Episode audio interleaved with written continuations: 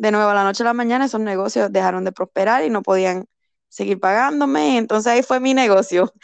Um, y llegó al punto, Samuel, que yo creo que ni mi familia sabe esto, se van a enterar cuando escuchan el podcast. Ay, sí, primicia, dime.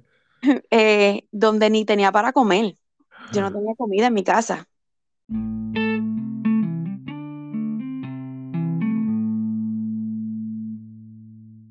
Hola a todos, Dios les bendiga. Bienvenidos a el primer episodio de, de Espacio Podcast. Eh, en esta ocasión, el primer episodio. Pongámosle el episodio La misión imposible del podcast. No jugando. En esta ocasión tenemos a Ginny González. Hola Ginny, ¿cómo estás? Dios te bendiga. Buenas noches, Samuel. ¿Todo bien? ¿Y tú cómo estás? Yo estoy bien, gracias a Dios. Eh, por fin ya está creado el podcast después de tanto. Eh, tenía como en pensando hacer este podcast como hace dos años y nada, el tiempo de Dios es perfecto. Amén. Sobre el tiempo de Dios es perfecto y, y por fin, pues, ¿verdad? Qué honor ser el primer episodio. Claro que sí. Eh, mira, antes de yo, eh, antes de yo crearlo y todo eso, pues tuve una conversación contigo, eh, lo cual eh, tú me dijiste, nada, halo, dale para allá. Y, y eso fue mi, eh, el, el, pequeño empuje que necesitaba. Tú sabes que todos necesitamos como, ese, todos necesitamos esa aprobación de decirle que, que, alguien le diga, ya hazlo, que tú estás esperando. Y, y, nada, esa conversación contigo fue el empuje que ya yo dije ese mismo día. Ya, comencé a crear la imagen, comencé a hacer todo. Muchísimas gracias por eso, Ginny. Bueno, las órdenes siempre. Ahora, pregunta, ¿fue la conversación que tuvimos literal o la que tuviste imaginaria? Porque es otra cosa. eh, eh, la gente no va a entender eso, pero para explicarlo y darle un poco de contexto, fue cuando yo eh, tenía ya todo planeado en mi cabeza y no lo hubiese ejecutado, yo estaba haciendo el guion para Ginny, del episodio con Ginny, en mi cabeza. Y yo tuve una conversación con Ginny como de dos horas en mi cabeza. Eso está raro. Eso está muy raro. Pero tampoco, no está tan raro porque eh, tú y yo hablamos frecuentemente de diferentes cosas y, y, por eso yo te dije que no va a ser algo, eh, como te digo, no va a ser algo raro para nosotros. Definitivamente, sí. Sí, so, eh, antes de todo, eh, eh, quiero, para dar un poco de contexto a las personas que no te conocen, Ginny González, ¿verdad? Una pastora joven. ¿qué, ¿qué, tú te definirías? ¿Qué me definiría? Bueno, ajá, al decir Ginny González. A Ginny González, eh, diría, bueno, me la has descrito ahí, pastora del Movimiento Misionero Mundial por la gracia del Señor, eh, diría eh, emprendedora, siempre estoy inventando diferentes negocios. Eh, también diría que bueno, hay muchas facetas, ¿verdad? Y una de las, una de las cualidades o de, de la forma que más me trae alegría a mí es poder decir pues que trabajo en la obra del Señor y, y es el, el, más grande honor para mí, de todas las cosas que puedo lograr. El hecho de que Dios haya mirado a uno y se haya fijado en uno, para mí es un, un grande honor. Sí, eh, yo sé que esto va a ser eh, bien random, pero tú estuviste en Puerto Rico recientemente, ¿verdad? Definitivamente. ¿Cómo estuvo ese viaje? Ay, fenomenal. Imagínate tú, estando allá en la isla donde eh, estaba todos los días a 80, donde salía el patio de la casa y, y, recogía, bueno, nosotros allá en Puerto Rico le decimos China, cada país le dice diferente, okay. naranja, en inglés, en otras palabras, oranges. Y toda la mañana poder salir al patio de la casa y hacerte el jugo exprimidito aquí. Oh, wow. Ja, teníamos allí guayaba, teníamos todas las frutas que se, se cosechan en el Caribe. Y lo más lindo, bueno, eh, hacía casi 10 años que, que yo no, pues, no, iba a Puerto Rico, no visitaba. Y pues lo lindo, lo más lindo que conseguí fue estar en el ambiente con tu gente, con tu cultura. Ok. Uno vive en una nación donde está rodeado de diferentes culturas y es algo hermoso, es algo que me encanta de Estados Unidos. Sí, a mí me encanta eso. Que uno aprende de diferentes naciones y culturas y diferentes cosas y de verdad que es algo bonito, pero al pasar los años a veces, como estamos expuestos a tantas diferentes culturas, perdemos un poco de lo que somos nosotros. Entonces, cuando tú vuelves a tu casa, donde tú eres, donde naciste, y allá pues hablan igual que tú y la comida que comen es la que tú comes, se siente, es hasta un poco nostálgico, diría yo. Y uno se siente diferente, se siente en casa. Y así se sintió para mí. Me sentí en casa una vez más y, y fue algo muy bonito. Le doy gracias a Dios por esa experiencia. Que no te miento que a veces hasta uno le dan ganas de quedarse por allá, pero... Mira, eso, eso, eso viaje pero uno, uno dice, no, la responsabilidad de allá y precisamente tú. No, y sobre eh, todo que uno tiene que orar a Dios antes de tomar decisiones así de esa índole. No, sí, claro. Eh, yo te expliqué el, el formato del, del, podcast y te dije todo. Tú fuiste una de las personas que yo vine y dije, y me descargué todas mis ideas, mira, esto es lo que tengo. Y, y tú dijiste, nada, eso es eh, que es un buen un buen proyecto y un buen comienzo porque la juventud de ahora, especialmente cristiana, pues no se atreve a hacer este tipo de cosas para emprender y buscar la manera de llevar el Evangelio y nuestras ideas eh, hacia los otros jóvenes y, dar ejemplo. Y pues tú me dijiste que, que sí, que le den para allá. Y pues yo desde ese momento, yo dije, eh, wow, yo creo que esto es una buena idea entonces, que no, no es una de, de, mi loquera o algo que, que, pasa en la cabeza mientras antes de uno dormirse. Y sí, y, y hay pocos programas eh, o podcasts, vamos a decir, eh, como este, eh, que yo conozca, yo solamente conozco de, por ejemplo, de joven a joven, eh, el de Lisbeth, ahí en la zona 3, y y por ejemplo, entre amigas también de la zona 6, en New York, y pocos, pero no que se enfoquen tanto así eh, de los jóvenes. ¿Qué tú crees de este tipo de proyectos? Bueno, como te había mencionado anteriormente, creo que es una idea fenomenal. Eh, ahora, eh, las cosas están cambiando, la, la, tecnología está evolucionando y la pandemia ha causado de que la sociedad en que vivimos haya cambiado para siempre. y creo que la forma de nosotros evangelizar o llevar el evangelio tiene que también ir creciendo con los tiempos y cambiando con los tiempos. Eh, en este caso, mucha de la juventud ya no, era, no es como antes, ¿sabes? En mis tiempos, no es que uno sea vieja, pero eh, yo recuerdo pues en high school, si tú querías conocer jóvenes, pues ibas al mall y allá en el mall siempre los viernes, los sábados, eh, eh, uno siempre veía a toda la juventud ahí buscando algo que hacer, pero hoy en día si tú quieres conectar con los jóvenes, pues tienes que entrar a las redes sociales. Sí. Porque incluso estando en el mall están más pegados al teléfono que cualquier otra cosa.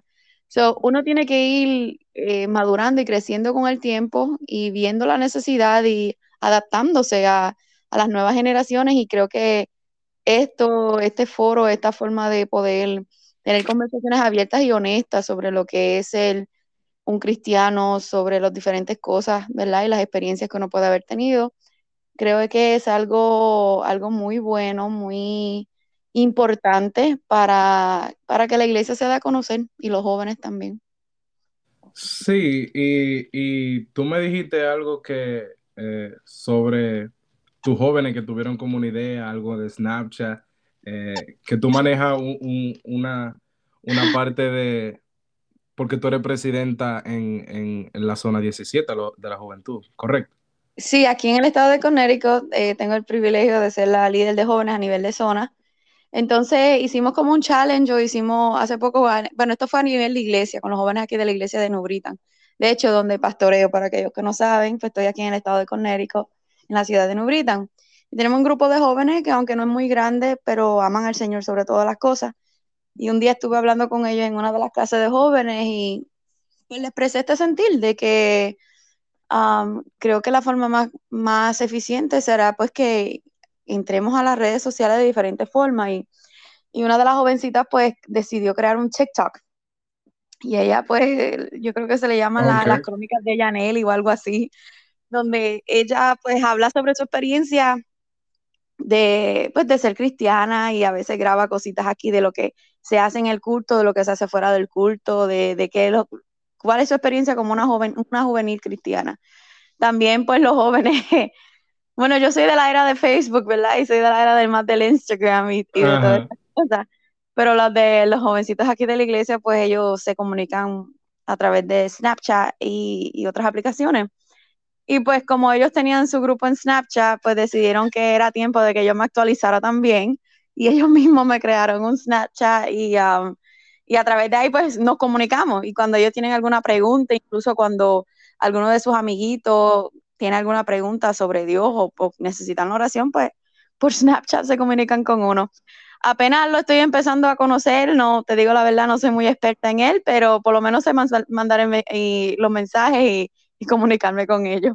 Sí, y ahí tú ves que tienen la intención, eh, porque no todo, eh, no todo juvenil o joven eh, se atreve a, hacer, a emprender o a comunicarle la idea. Y tú como pastora, una pastora joven, pues ellos tienen la confianza eh, en decirte o comunicarte algo y tú como estás viendo esta juventud y esta generación, eh, pues tú le dices, claro que sí.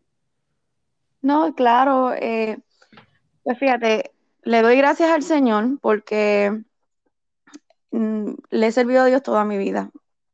Eh, mis padres, mi madre en particular, pues le dio su corazón a Cristo cuando yo apenas tenía, creo que eran tres, cuatro años, y ahí fueron cuando mis padres comenzaron a perseverar fielmente. Entonces, toda la vida he servido al Señor, desde que tengo memoria, he estado en las cosas del Señor y, y sé lo que es ser, pues, niña en la iglesia, juvenil en la iglesia, joven y ahora joven adulta, en las cosas del Señor.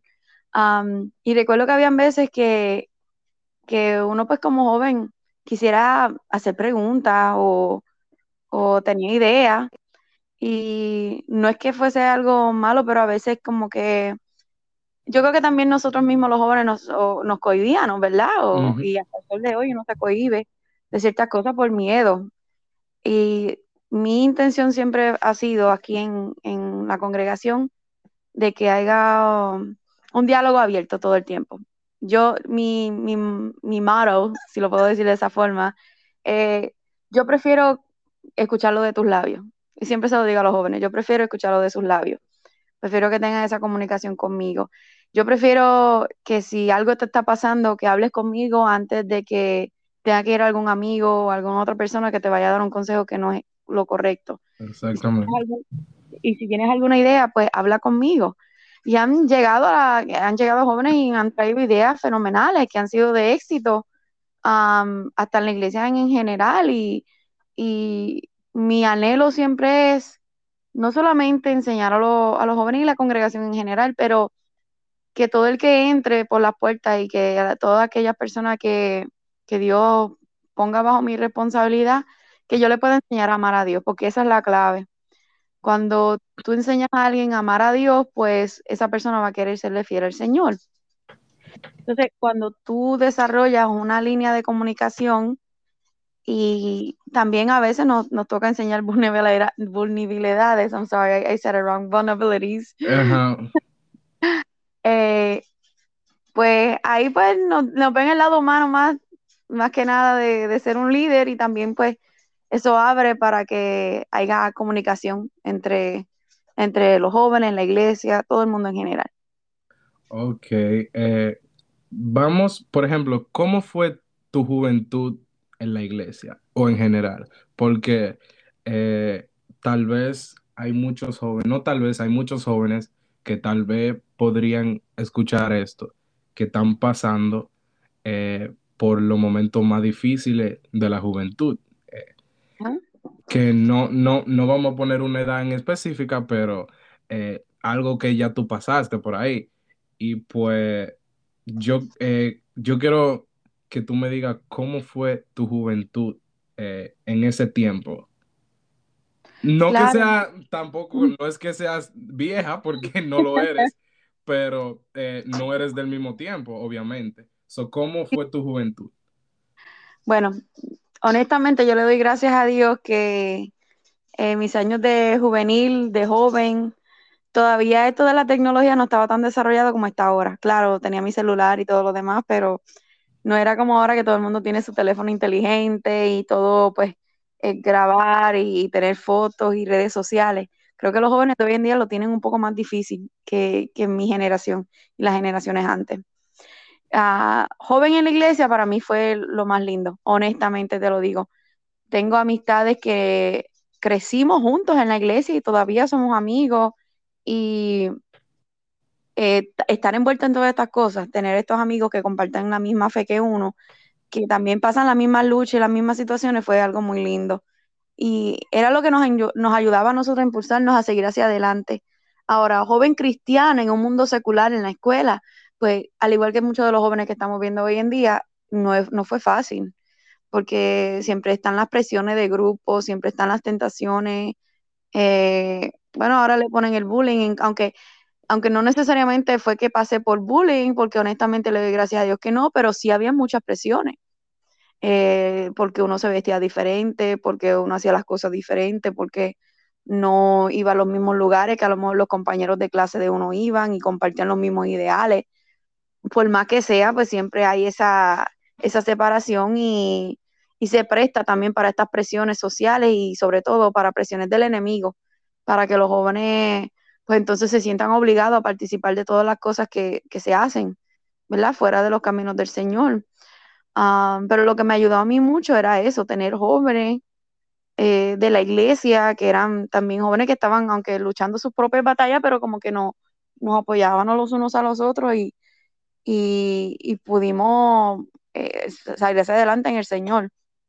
Pero creo que esta generación lo tiene más difícil, porque antes, pues mira, uno iba a la escuela y se acababa la clase y ya se iba para la casa y si te quería comunicar con alguien era por teléfono, ¿verdad? Desde la casa. Uh -huh. Pero ahora, pues, tú saliste de la escuela y como quiera la escuela te sigue a ti porque lo tienes en tu bolsillo, ¿me Exacto. entiendes? Y ahí están lo que pasó todo el día, si te pasó algo eh, uh, bochornoso, pues ahí rápido saca la foto y la suben a las redes sociales, todo el mundo se entera en todas partes del mundo, ¿me entiendes? O, cualquier cosa que suceda, pues todo el mundo lo sabe. Y, y eso son presiones diferentes que mi generación no conoció. Y por eso compadezco a los jóvenes hoy en día, porque sé que es bien difícil. No solamente eso, tienes las tentaciones también en tus manos, porque, mira, en las redes sociales, cuánta pornografía, cuánta cosa no, no se le da promoción. Uh -huh. Y ahora estos jóvenes pues tienen esa tentación ahí agravada, donde en sus manos tienen todas estas cosas, tienen acceso a todo y, y se hace difícil ser un joven cristiano y mantenerse en el Señor teniendo todas estas tentaciones de todas partes. Sí, viendo también de que es muy difícil eh, de tu parte también de pertenecer a una, a una comunidad de jóvenes cristianos y a una comunidad de, de simples humanos que quieren hacer el bien y, y tú ver que lo que estaban contigo hay algunos que, que no están. Eh, ¿Cómo tú te sientes respecto de eso? Bueno, imagínate, si, pues uno siempre da tristeza al ver que hay jóvenes que, pues que de niños o de jóvenes estaban en la iglesia y después llegan adultos y se descarrilan. Sobre todo más duele cuando tú ves a veces los giros que dan sus vidas completamente diferentes. Muchos jóvenes con potenciales, muchos jóvenes con, con dones hermosos en las cosas del Señor y el enemigo pues los engañan porque es un engaño del enemigo y ellos siempre salen con el pretexto de que cuando yo sea mayor, pues regreso, o yo regresaré, o lo que sea. Y luego vemos como el enemigo los ata de tal forma de que en muchas ocasiones es muy difícil para un joven que se aparta, después que ha nacido en el Evangelio y que pueda volver a los caminos del Señor, porque es que el diablo le va a poner tanta presión que se le va a hacer tan difícil volver. En una ocasión hablaba con una joven que, que conozco así por mucho tiempo, que se apartó, era en la iglesia era algo tan lindo y, adoraba al Señor tan bonito y, y, luego pues se apartó por eso mismo, por dejarse engañar por las tramas del enemigo y al pasar los años pues me topó con ella un día y ella me decía, si tú supieras lo mucho que yo anhelo poder servir a Dios, pero cada vez que trato no puedo. Y ella me dice, y yo con todo mi corazón, yo quiero buscar a Dios, yo quiero servirle, yo quiero volver a hacer lo que yo era antes, pero me dice, estoy envuelta en tantas cosas que se me hace tan difícil ahora volver a Dios. Y ese es el peligro que muchos jóvenes no entienden, que la Biblia no nos dice, que, que el enemigo lo que vino es a matar, a robar y a destruir. Entonces, a la vez que le echa las garras o le pone las garras a un joven que en las manos de Dios tiene potencial, el diablo no los va a soltar y va a hacerle todo, va a hacer la vida imposible para que jamás y nunca regresen. Entonces nos resta a nosotros los hijos de Dios pues orar primeramente por ellos, para que Dios rompa esas cadenas y segundo, eh, nunca pues cortar esa amistad en cierta forma, porque a veces un joven se aparta y todo el mundo pues ya no, no te juntes con él como hacían con el chavo, ¿verdad? Eh, no te juntes con esa chusma no es que compartamos lo mismo que ellos hacen, pero uno tiene que mantener ese vínculo abierto porque ¿cómo le vamos a hablar del Señor si cortamos toda comunicación? Claro, hay circunstancias a lo mejor o situaciones que meriten que una persona pues tenga que alejarse un poco por la autopreservación de uno y de nuestra salvación, pero si mantenemos pues siempre algún vínculo de comunicación, pues debe de hacerse para que para que también pues ese joven se sienta en libertad de venir a hablar con nosotros cuando, cuando pues el Señor siga tratando con ellos y ellos necesiten llegar nuevamente a los caminos del Señor. Sí, y de alguna manera u otra nosotros le damos ejemplo de que nosotros estamos aquí eh, para ellos y que no es que eh, te fuiste o, tú tomas una decisión y ya, y ya tú eres la peor persona, sino de que, que ellos vean que nosotros, que ellos vean que el, reflejo de, Jesús en nosotros, porque para eso fue que vino eh, Jesús al mundo, eh, no para eh, condenar al mundo o sino desecharlos, porque ellos son humanos también y nosotros tenemos que luchar por ellos y, ayudarlos en lo que sea. So, vamos a hablar del PK. de, alguna manera íbamos a llegar ahí, el PK. Eh, el Pastor Kid, eh, eh, el hijo de pastor. Yo sé, eso es, eso es, yo le, mira, yo de verdad miro a ustedes los hijos de pastores por todo su travesía o lo que pasan. No vamos a decir que no es un secreto de que de alguna manera u otra tienen que dar, si nosotros damos el ejemplo, pues tienen que dar lo doble. Eh, ¿cómo, fue, ¿Cómo fue ser hija de pastor? Eh, ser joven y ser hija de pastor al mismo tiempo. Bueno, ahora mi respuesta de pues ya más adulta es un poco diferente a, a la que si me hubieras hecho esa pregunta diría 10 años atrás, la contestación hubiera sido diferente. Ok, ¿cuál sería tu contestación hace 10 años bueno, atrás? 10 años atrás eh, te hubiera dicho pues que, que, es lo más difícil que hay, que hay mucha presión, hay muchas cosas que, que le suceden a uno, que a veces, no te voy a mentir y soy 100% honesta contigo, a veces uno deseaba, ¿verdad? No ser hijo de pastor, ¿verdad? Que los padres de uno no tuvieran tal posición y te explico por qué porque por más que se sea, uno siempre está ahora en la mira, eh, en el ojo público. Y no, para mí no era tanto ese aspecto, a mí lo más que me dolía era ver a veces el sacrificio que hacían mis padres, que a veces se tenía que sacrificar cosas de la familia con tal de pues que la obra pudiese mantenerse o, se llevase a cabo la labor necesaria. Y a veces ver la actitud de muchas personas de mal agradecimiento eso, era lo más que me dolía a mí, ver cómo a veces después de, tantas lágrimas, de tanto trabajo, de tanto esfuerzo eh, de mis padres, trabajar con una vida, que esa vida entonces diera la vuelta y se fuera hablando mal como si nunca se lo hubiera hecho algo por ellos. Y era la parte que Dios tenía que trabajar conmigo, que tuvo que trabajar conmigo, porque pues sentía ese dolor siempre con tanta ahí. Porque a la gente se le olvida este aspecto. Nosotros somos hijos de pastor, y claro, ahí eh, esa es la labor de ellos, eso es lo que Dios le ha llamado, pero ellos son nuestros papás. So, imagínate, Samuel, que, ya, que de tu mamá estén hablando todo el tiempo. esa es tu mamá, ese es tu papá, eh, y la gente a veces se le olvida eso, que cuando se habla, especialmente en nuestra presencia, se, se está hablando de nuestros padres, y es algo que duele porque ellos no ven lo que nosotros vemos, la preocupación, las cosas que se ven en la casa. Entonces a veces sentía como que ese, ese dolor, ¿verdad? Por, por ver las cosas que pasaban. Y ahora de adulta, esta es mi contestación. Yo le doy gracias a Dios. ¿Sabes por qué? Porque cuando uno va madurando espiritualmente o, mentalmente y todos los aspectos, tú te das cuenta que es un privilegio nacer en un hogar donde tus padres aman tanto a Dios que se dedican a la obra del Señor, donde en mi casa yo no sé lo que es que mi padre le falte respeto a mi mamá y que mi mamá le falte respeto a mi papá, yo no sé lo que es haya una discusión donde se haya que llamar a la policía. Es más, honestamente, no he visto una, una discusión de mis padres porque cuando habían sus diferencias, pues ellos allá lo resolvían en lo privado. No sé lo que es tener eh, y le doy gracias a Dios que ver a mi padre borracho, a mi madre tampoco, no, nunca vi eso. Lo que vi fue amor, lo que vi fue respeto. En una ocasión una, una amiga de la escuela llegó a casa y entonces creo que era que había como que un desacuerdo entre mis padres por algo sencillo, no sé si fue algo de la comida y algo así, algo sencillo. Y entonces, pues ellos entre ellos mismos lo resolvieron, ¿sabes? Cordialmente. Y la muchacha se vira y me dice, y así es que tus papás pelean.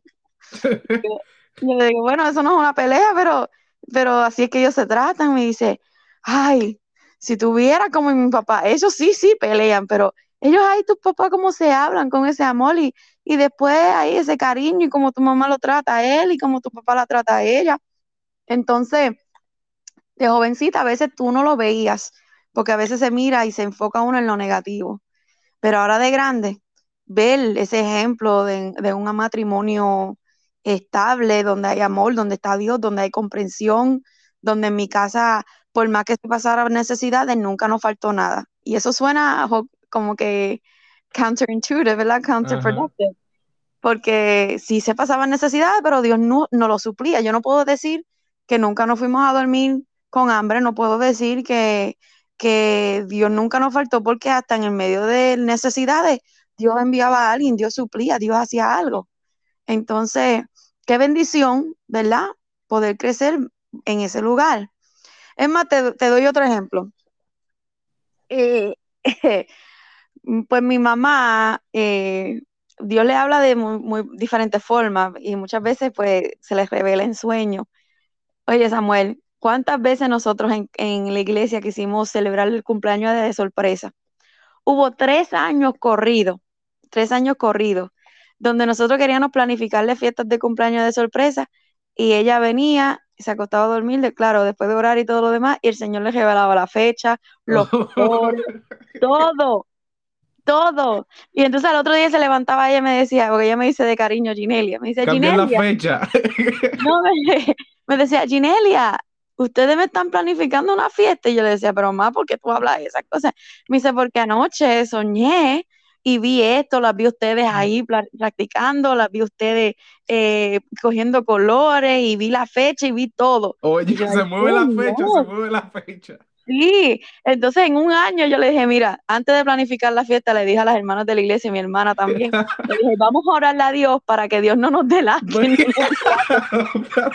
para, que Dios no, no, no arruine. No nos tira al medio, como decimos los boricuas, porque es que todos los años nos tira al medio. no, y, y, cosas así, ¿verdad? En, en una ocasión pues tenía una amistad y y mi mamá me había dicho, pues no, no quiero que salgas con ellos o lo que sea. Y yo, pues, Uno nunca entiende ese, ese tipo de cosas. No entendía. Y yo a la yo no, no voy para ningún lado, ¿verdad? Y ahí vine, le, le mentí, que Dios me perdone. Pero joven al fin, y me fui con las amistades y regresé a la hora así adecuada, nada. Y ella me dice, oh, ¿la pasaste bien? Y yo, yo le había dicho que yo estaba con otras personas. Y ella me dice que sí. Yo le digo, sí, sí, la pasé bien. Y cuando voy caminando a mi cuarto, ella me, me para, me dice, oye, ven acá. Cuando tú me pasaste por el lado, algo me susurró el oído, me dijo que tú estabas aquí haciendo esto y esto y esto. Oh, y wow. Y yo, ay Jehová, claro, no era nada, le doy gracias al Señor que no fue nada malo, sino que ella me había dicho que no lo hiciera y yo lo había hecho a su escondida y le había mentido. y el Señor me tiró al medio. Oh, wow. De hecho, le doy gracias al Señor porque entonces eso creó como que un, un temor y un respeto, Sí, claro. porque no había nada que yo pudiera ocultarle. Y creó entonces una línea de comunicación que yo prefería decirle las cosas a ellos que tener que ocultarle porque sabía que el Señor me iba a tirar al medio. Claro, sí. Eh, y hay muchos, hay muchos hijos de pastores eh, en todo el mundo. Y uno viendo desde afuera, yo sé que fuerte.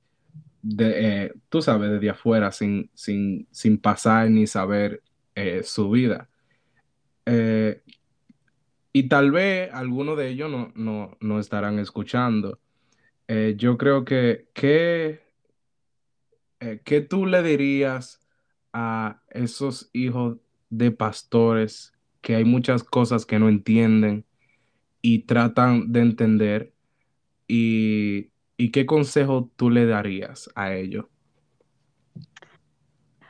Muy buena pregunta. Yo creo que cada caso también es, es diferente, ¿entiendes? Yo le doy gracias a Dios que, pues, donde yo me, con mis padres, ¿verdad? En mi hogar, pues había esa también, esa línea de comunicación donde mis padres, pues, no, se sentaban con nosotros y hablaban, ¿no? Y tristemente yo sé que a veces ese no es el caso con, con todos los hijos, incluso a veces hasta los hijos de pastor. Mi consejo, con toda honestidad, es que aunque tú seas hijo de pastor, aprende tú a desarrollar tu relación con Dios. Porque hay cosas, porque hay cosas que a lo mejor como hijo tú no puedas cambiar o no puedas hacer entender a tus padres, pero si hay alguien que lo puede hacer entender es Dios, ¿me entiendes? Entonces, aprende como hijo a desarrollar esa relación personal con Dios, ama a Dios y, y aprende a ver las cosas de otro punto de vista. También entienda a tus padres que son humanos y la carga pastoral es pesada. Entonces, a veces como hijos no entendemos en las presiones que ellos también sienten. Y a veces pues se nos hace difícil comprender cada situación y porque a lo mejor el papá pasa tanto tiempo allí o, acá o en tanta cosa. Pero es que la presión y la responsabilidad pastoral es grande, es fuerte. Y no es que no amen a uno, sino que hay, hay ocasiones donde la obra demanda y donde ahí requiere nuestra comprensión, nuestro, nuestro apoyo. Y tú entiendes eso ahora, tú entiendes, y me disculpa, eh, tú entiendes eso mucho más ahora porque tú estás en los zapatos de, del pastorado y tú ya, Dios te abre los ojos y, y entiendes muchas cosas que tal vez eh, hace años no entendías. Exacto, claro que sí. Hay cosas que nuevamente, por eso te digo, la respuesta 10 años atrás hubiera sido diferente. La respuesta ahora, pues con ya la experiencia, ¿verdad? De, estar eh, responsable de una obra y, y también esa experiencia de haber nacido en un hogar cristiano, de, de padres cristianos y pastores, pues te hace ver las cosas un poco diferentes. Entonces ahora pues entiendo más la razón por qué mis padres a veces hacían las cosas que hacían, el esfuerzo que ellos tenían, que, se- que todo el tiempo estaban eh, poniendo hacia el frente para que las cosas en la obra funcionaran. También el esfuerzo que ellos hacían por pasar tiempo con la familia, porque Mm. era algo muy importante para mi padre, que siempre sacaba esos momentos para pasar tiempo con nosotros y preguntarnos cómo nos fue el día y, y hablar y todo lo demás, a pesar de que estaba tan ocupado con a veces un millón y, y medio de cosas. Sí, no, y dividir, y dividir el ser padre, eh, la responsabilidad de padre, eh, el trabajar y también el ser pastor, que eh, no sé cómo lo hacen a veces. No, definitivamente sí, porque eso es otro punto. Mi papá, pues todavía está trabaja, secularmente hablando, y tiene un trabajo que es bastante pesado. Él trabaja pues en carpintería y, y pintura, ¿verdad? Remodelaciones de hogar. Y pues tenía ese trabajo constante. En un punto, pues mira, trabajando, también atendiendo la obra, abriendo campos blancos y siendo prepítero de la zona. Wow, eso es fuerte. Sí, bastante fuerte. Entonces, pues ahí ya, ya gracias a Dios, nosotros pues ya estábamos más grandecitos y, y pues ahí podíamos ayudar un poco más, pero, pero no es fácil. Yo sé que hay casos donde hay pastores que están más o menos en esa misma situación con hijos de pastor que son más jóvenes Y sé que a veces el tiempo pues se le tiene que, por más que no se quiera, pues a veces se, se la corta a los hijos. Pero creo que le diría, le diría, es más, me voy a poner yo como ejemplo, le diría a Ginny más joven, eh, tengo un, un poco más de compasión, ¿verdad? Y comprensión de, de la situación y de tus padres, porque al fin y al cabo, ellos todo lo que hacen lo hacen por amor a uno. Qué bueno, qué bueno. Eh, so, ok, ahora de esta pregunta, yo quiero que mayormente, eh, porque hay muchos jóvenes que son bilingües y mayormente, la, pu- la puedes responder en Spanglish, Oh, eh, pero aleluya. yes, yo sé que a ti te encanta, tú manejas mucho el Spanglish. Soy experta. sí. So let's talk about high school. Ooh, this generation and your generation. Hmm. What in particular did you want to know about high school? tips de no, de no, ¿cómo te digo? No ir con la corriente. And tips ah, para, para los jóvenes de, o juveniles de hoy en día eh, y tu ejemplo de antes. Hmm. Let's start with English. Okay. So, tips for for how to get by now, you would say? Yes, like students, um, high school students, y yeah, Okay. Christians. My advice to high school Christians right now. Like I said, high school right now is a lot more difficult than it was when I was growing up. Horrible. Yeah, like I mentioned, back in the day when I was in school, you went to school and you finished your classes and you went home, and that was it. But now, like I mentioned before, you bring school with you everywhere you go. And even so, even more so, now with this whole pandemic where school is home, there isn't a way to separate things. You know what I mean? Yeah. So my my my advice first would be to learn how to separate things. Um, to learn how to um, get off your phone every once in a while. I think that's something that it's hard for youth to understand, but it's healthy. Um, you see, I I like technology. I love technology because of the advantages it provides. But personally speaking, I can go weeks without turning on the TV in my house. And everyone thinks I'm weird. yeah, but- yeah. yeah, really, dead serious. I But can tell. dead serious. I can I can go weeks without even turning on the television. You don't know Um, about nothing about shows. What is that? You're completely lost. Yeah, I know it's horrible, but but this is the reason why. Um, I think I mentioned this to you before. I used to work at a video store when I was younger. Yeah. Um, and during college, that's the way that I paid for for my bills and my things, my car, insurance, and all that stuff. And um, working there, I used to watch so much like TV. I used to watch movies because they would tell us to watch them, so we can tell customers about them. And I became very familiar with with movies and shows, to the point that by the time I was done working there, I was kind of over TV. Um, and I've always been a bookworm, and that's another thing. I think it's just a personal trait. I love I love books, and this comes from something my mom used to do when we were kids. Um, she wanted to encourage reading with us, so every Saturday she would take us to the Holyoke Library, um, and we would get to pick out books, like our favorite books and movies and things like that. And when we were in summer vacation, we would also go get more books. We would go there a couple times a week. So this love for literature grew thanks to my mother. Um, and now that I'm older, I've kind of found that love again. And now I find myself reading more than I do actually watching TV. Not that I don't watch TV because I do sometimes. I just sit there. I think it watches mo- me more than I watch it, but okay. but I I really do enjoy like a good book. And now with the whole cell phone thing, well, I'm really into podcasts now. So I like Oh, listening yeah. to podcasts and different things because I find that it's more beneficial to you than just spending an hour. And and, and you know it's really funny. I'm sounding like my father now.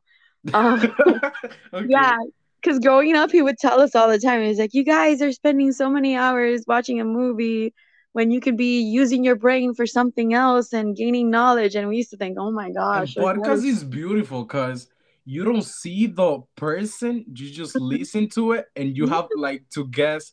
I mean, not guess, porque ahora mismo es como que, okay, this person have a podcast, so I'm gonna look it up in Instagram, so I want to see his face. Absolutely. Pero it's so cool. See, but it's so cool, like to listen to uh, from the boys. So it's, you know. So another question. Yes. Um, what's your advice, tu consejo to Ujú. those um, ¿cómo, cómo te lo digo? Who want like I want Jesus, uh-huh. but I like this, you know. I like, for example, my friends from school or um my friends from um the neighbor, I don't know. So what's your advice for those? Porque yo personalmente yo no pasé tanto por eso, pero yo también como que yo quiero a Dios, pero también me gusta esto del mundo, o si no quiero quiero estar en los dos, tú sabes. Uh-huh. Eh, so, eh, ¿cuál es tu consejo sobre eso? Lo puedo hacer en Spanglish. Sí. Bueno, mi consejo sería el siguiente. Eh, lo primero es, pues, decidir querer servir al Señor, querer amar a Dios, ¿verdad? Y la Biblia nos dice a nosotros que el que ama a Dios, pues obedece su, su palabra, obedece sus mandamientos. So, esta es la cosa, hay cosas que poco a poco Dios va cambiando de nosotros. Entonces, el, el- la mejor decisión que algún joven puede, puede tomar es decidir y tomar ese paso el primer paso de, de servir al Señor. Porque esta, esta es la mentalidad muchas veces de la gente y esto es lo que ahora como pastora me he topado. Muchas personas me dicen, cuando yo esté lista de aceptar a Dios, y especially youth, they'll Ujú. tell me, when I, whenever I'm ready to make that big step, because I like this, this, and that, and I know I have to stop that, then I'll go ahead and serve God. And this is my rebuttal to that, or my, my answer. It would be, then you're never going to do it because if you like something, you're never going to let it go. Now, when you give your heart to God and you start developing a relationship with God, you slowly start to let go of things that you thought were of importance in your life. But when you start to realize how much better a relationship with God is and how better you feel inside your your heart, your soul and everything around you, God opens up your eyes to things that we think are good for us yet half the time they're not. Like a lot of people will tell me, "Oh no, I like my friends," and then you'll ask them, "What type of friendship do you have?" Oh, they like to do this, this, and that, and Yes. because of my friends, I've ended up, you know, even having to spend a night in jail. Now, my question is, are those really your friends then? Yep.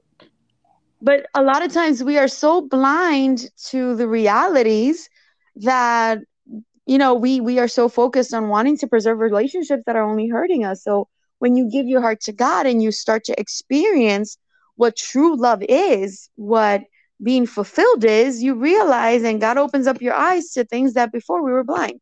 So my advice and my answer to that question would be first seek God. Take the first step. Take the first step. There are people that when they accept God with all their heart, they change instantly. But there's some people that it's a process. And even us serving God our entire life, God is still changing me every day Yep. because this is a process. We are human beings. We make mistakes. We go to church and we serve God, or, or, or we belong to the church of God and we serve God because we need Him, you know, not because we're perfect. So people think that we go to church because we're perfect. No, we go to church because we need God, because we are imperfect human beings. And yeah, like you said, eh, que eh, a- en, ahora es más difícil eh, que antes, y yo, y yo entiendo, y, y te hice la pregunta, eh, Ajá. because I was there. I was one of them, que era como que I want Jesus, but ah, I want this too, so I want both, you know? Y es Y- como que I want to be something Ajá. in God's hands, but at the same time, espérate, esto, you know, y es como que, y yo sé que hay muchos jóvenes y juveniles que, que ahora mismo están en esa, ¿me entiendes? Y yo creo que esto, eh, eh, este programa o, o, esta conversación es una buena, un, un, it's a good tool, like, para, para eh, cambiar, porque personas, yo escuchaba sobre personas que decían eh, sobre eso o me daban un consejo, pero yo no, le, no lo cogía así porque era como que, no, esta persona tú así, así, así, o tal vez esta persona no es joven y no me entiende. So now we're youth, so tú sabes, we can say it, que nosotros pasamos por ahí y tal vez puedan coger nuestro consejo o puedan por lo menos pensar. Ahora te pregunto yo a ti, Samuel, eh, de esa mentalidad que tenías antes de que preferías la amistad y todo demás, ahora que tienes una relación más profunda con el Señor, ¿cuál te ha servido más de beneficio? This is beautiful. Mira, cuando, cuando yo llegué al movimiento misionero mundial, eh, en el, al principio del 2017, yo conocí muchas personas. Eh, conocí, y tú fuiste parte de, de esas personas, conocí a muchas personas que ahora mismo quiero y amo. Y es como que yo nunca sentí algo así, algo fraternal así. ¿Me entiendes? Como esa, esa amistad y, y, y, ese acojo que me dieron, que yo, yo, y yo creo que no, yo, yo no lo cambio eso por nada, tú sabes. Y, y, era difícil, pero yo creo que cuando yo puse en balanza, porque tú hablaste de steps, eh, cuando yo realmente tuve eh, en, ahí y, dije, no, yo voy ya yo voy a tomar el paso de, no, yo soy un joven cristiano o yo, o yo tengo que, que, tú sabes, seguir a Jesús y cómo lo hago. Y yo creo que cuando eh, pensé en balanza, lo que Dios me... suena un poco como que ok, Samuel, pero yo puse, vamos a decir, en mi mente una lista, que yo gano con esto y que no, o, ¿me entiendes? Lo pro y lo con.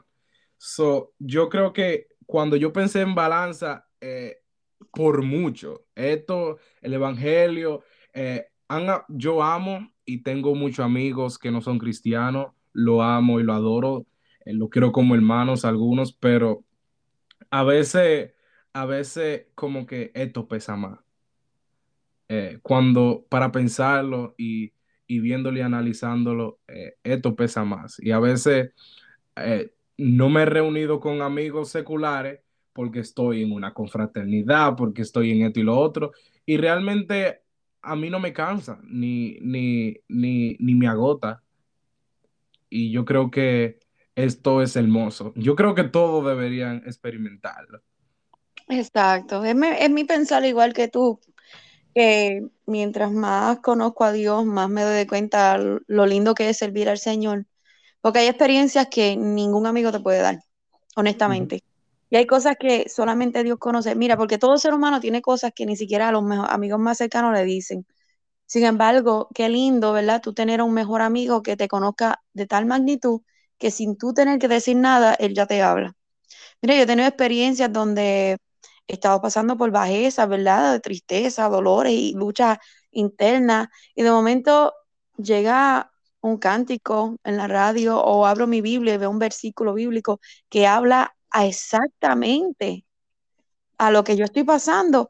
Y es Dios dando ese consuelo, como quien dice, nadie más te escuchará, nadie más podrá ver lo que yo estoy viendo, pero yo te veo, yo te escucho, aun cuando no hablas, yo sé lo que tú estás pasando y conozco, y conozco todos los aspectos tuyos, al punto que hasta en las cosas más, más sencillas Él nos complace, sin que a veces nosotros le pidamos. Ese es el amor de Dios para con nosotros, que ningún amigo lo puede dar. Ni dentro ni fuera del Ni dentro ni fuera, eso es así. Sí. Eh, tú fuiste al colegio, ¿verdad que sí? Bueno, yo fui a la universidad y sí, ya me faltaba un año para terminar cuando no pude terminarlo, pero le ruego al Señor algún día poder volver. Si ¿Qué tú estudiaste? ¿O qué ah, estabas estudiando? Sí, yo estaba estudiando, empecé con eh, radiología, porque quería ser radióloga, luego me cambié para ciencias médicas y una subconcentración en psicología y el enfoque era ir a escuela de medicina. Ok, tú, tú hiciste de todo. De todo. Apre- aprendiste un, po- un chin de cada cosa. De todo. Y sigo aprendiendo porque he cogido después de eso varios cursos. He cogido cursos de negocio, de, de economía, teología, hasta hebreo. Sí, a eso iba. Eh, a, ajá, a eso iba sobre. Tú, tú, tú, tú trabajaste por mucho tiempo en un banco. Sí, también. Sí. So, vamos, vamos a poner, y, y ya tú sabes con qué yo voy a ir con esto. Vamos a poner, vamos a decir tus logros, porque eh, eso, es- eso es relativo. Eso es relativo. Ya tú sabes por dónde voy porque yo hablé con eso contigo. So, una pastora, vamos a decir, una pastora joven. Eh, y, y todo esto lo estoy, lo estoy haciendo de maldad porque tú sabes para dónde voy. Una pastora joven que estudió muchas cosas, tiene mucho conocimiento eh, de economía, eh, tú hiciste eh, radiología y tiene muchas cosas. Hablemos del el imposter syndrome. Ya sabía que con Sí, porque eh, los que te conocen saben, porque e incluso tú, eh, muchas personas tal vez te conocen o lo que sea, y si no están, por ejemplo, en tu vida o redes sociales, no saben ni que tú eres pastora. Ujú. Sí. So, para poner un poco del contexto del síndrome del impostor, pues eh, eso viene siendo como, tú sabes, nosotros, nosotros los humanos le ponemos nombre a todo. O sea, si tú actúas de alguna manera, pues, ok, ya eso tiene un nombre. Eso es un problema, vamos a decir, psicológico, en el que el paciente o la persona es incapaz de reconocer sus propios logros Ujú. Y, y, y su, y, y su valía eh, eh, personal. ¿Por qué? O sea, ¿por qué tú eres así de que, ok, tú sabes, porque hay muchas personas eh, que, que dicen, oh no, yo hice esto, hice lo otro, o lo que sea. ¿Por qué tú eres así de que no, no reconoces tus logros? Porque tú tienes mucho conocimiento y sabes muchas cosas. Ok, bueno, hay más, hay más aquí que hay, hay- there's more to the story, and I'll tell you why. Ok. Eh, cuando estaba en la universidad, eh, estaba ya terminando, me faltaba un año, am, ya estaba comenzando a mirar hacia escuelas de medicina, incluso mi meta era mudarme para Pensilvania, pero a la misma vez yo estaba pasando por una prueba espiritual bastante grande, ok. donde, eh, bueno, lo he testificado en ocasiones, en donde yo, mi plan era irme a estudiar, cuando terminara ese año que me faltaba, irme a estudiar eh, el posgrado, ¿verdad? Si se puede decir así, Ujú. y, am, y no volver a servir a Dios, Oh, wow. porque yo me quería mudar, irme lejos para que no afectara el testimonio de mis papás, y quería pues empezar una vida diferente, porque hubieron muchas, eh, fue un momento bien, bien difícil para mí espiritualmente hablando, fueron una prueba y una lucha muy fuerte, al punto que yo decía, bueno, yo no quiero afectar la obra, no quiero afectar a mis padres ni su testimonio, así que mi meta era ser como el hijo pródigo, irme lejos, ¿verdad? Entonces, qué lindo es Dios que aún en medio de nuestras estupideces, Él interviene. Pues, ¿qué sucede? Habían ciertas becas, ciertas ayudas, ciertas cosas que, que yo estaba aprovechándome, pero por X o Y razón, de momento, ese último año me quedé sin dinero, Samuel. Entonces, un semestre de esa universidad, que era una universidad privada, me salía a mí en sobre 20 mil dólares. Wow. Entonces, pues tuve que darme de baja y para mí eso fue lo más devastador, porque ya yo me había hecho mis planes y mis cosas. Entonces, me di de baja con la idea de que iba a volver. Me iba a buscar otro trabajo, eh, iba a guardar dinero y poco a poco terminar ese último año que me quedaba para luego seguir con el plan que tenía. A ese tiempo, como te dije, estaba trabajando un part-time ahí en un video y ganándome poco dinero, pero ahí mismito me quedo sin ese trabajo porque la, la compañía pues se va a quiebra. Una compañía conocida que no le voy a dar promoción porque todavía me deben un cheque. Hey, Ah. Me quedé esperando ese último cheque. Bueno, el caso es que, el caso es que, pues se me abre una oportunidad de trabajar como cajera en un banco. Y acepto esta oportunidad porque me iban a pagar bastante mejor. Eh, era un, aumento significativo a lo que ganaba. Y ellos pagaban ciertas clases de la universidad. Y yo dije, bueno, ahí está, filete, ¿sabes? Gloria a Dios, ellos van a pagar lo que sea pretendiente a, a lo que tenga que ver con el banco. Se me pagaban las clases de psicología y todas esas cosas. Y yo digo, bueno, that's a start, that's, that's a help. So, me fui a trabajar el banco nuevamente part-time. Y hice ese trabajo por tres meses, cuando a los tres meses ya me ofrecen una posición full-time y de aumento y de, y de como que más de supervisión. Pues entonces la gerente me dice, hemos visto cómo tú trabajas y se supone que tienes que esperar seis meses para trabajar, para coger esta posición, pero no te queremos perder y la gloria sea de Dios que me puso en gracia y, y me dice, y lo bueno es que entonces te pagan más dinero hacia la universidad. Bueno, yo dije, bueno, aquí es donde. es". Pues ahora viene mi primer aumento, mi primera posición eh, dentro del banco, ya un poquito más, más importante. Y mientras fui aprendiendo banca, me fui dando de cuenta que se me hacía natural. E- Era, me decían a mí que yo era un pez en el agua, que la banca y yo bregábamos bien, ¿me entiendes?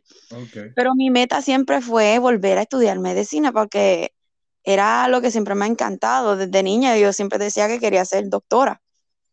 Ah, y iba ahí poco a poco haciendo mi plan, pero como que se comenzó a estirar el plazo. Y todos los semestres, pues yo decía, este semestre es donde empiezo de nuevo, este semestre cuando vuelvo. Y bueno, eh, full disclosure, todavía sigo con eso. Am, pues, ¿qué sucede? Ahí comienzo a estudiar banco y la gerente me dice, bueno, se te hace, se te hace bastante natural la banca porque no estudias economía y te pagamos esas clases. Pues entonces, pues me estudié macroeconomics, microeconomics, uh, finances, varias cosas y la- el banco pues me lo pagaba y fui aprendiendo más de negocio y, y finanzas. De ahí me llega la tercera promoción dentro del banco que sería para lo que llamaban un personal banker. Um, y ahí comienzo ahí a trabajar con negocios y me encantaba, me fascinaba el negocio. Um, y voy creciendo. Ah, para hacerte la historia larga corta, en el- la banca hay esta mentalidad de que el que es exitoso es el más dinero que hace. ¿Me entiendes? So, el éxito es medido no por cuánta gente tú ayudes, no por lo bueno que tú puedas hacer a la comunidad, a lo beneficioso, aunque ellos proyectan esta imagen, ¿verdad? De que nosotros somos para la comunidad y de la comunidad, pero la mentalidad siempre era, no, no, ¿quién hizo más dinero? Entonces, si yo hacía más dinero, pues eh, esa es la persona exitosa, el que tiene el buen cajo, el que tiene, entonces, esta imagen, ¿verdad? De, de éxito. Y poco a poco eso va lavando el cerebro de uno, ¿verdad? Sí, lo, lo cual que el éxito es relativo, porque tal vez el éxito para ti es ayudar 500 personas que de salir de un problema, pero no lo ven así. No, en el mundo de finanzas el éxito es quién está ganándose lo- los billetes grandes. Wow. Pues entendemos eso, ¿verdad? Porque así es el mundo de finanzas. Entonces, esa mentalidad fui adaptándola aunque no quería. Pero cuando tú estás rodeado de eso, eh, ocho horas al día, 40 horas a la semana, ¿verdad? Y ahora los años van pasando, poco a poco uno va adoptando esa mentalidad. Y el orgullo, en muchas ocasiones, comienza a desarrollarse en nuestra vida, en nuestro corazón, sin que nosotros nos demos de cuenta. Entonces, eh, la mentalidad en el banco siempre era dar alarde a tus éxitos, ah, que yo hice esto, que sí, yo hice aquello, que sí, que...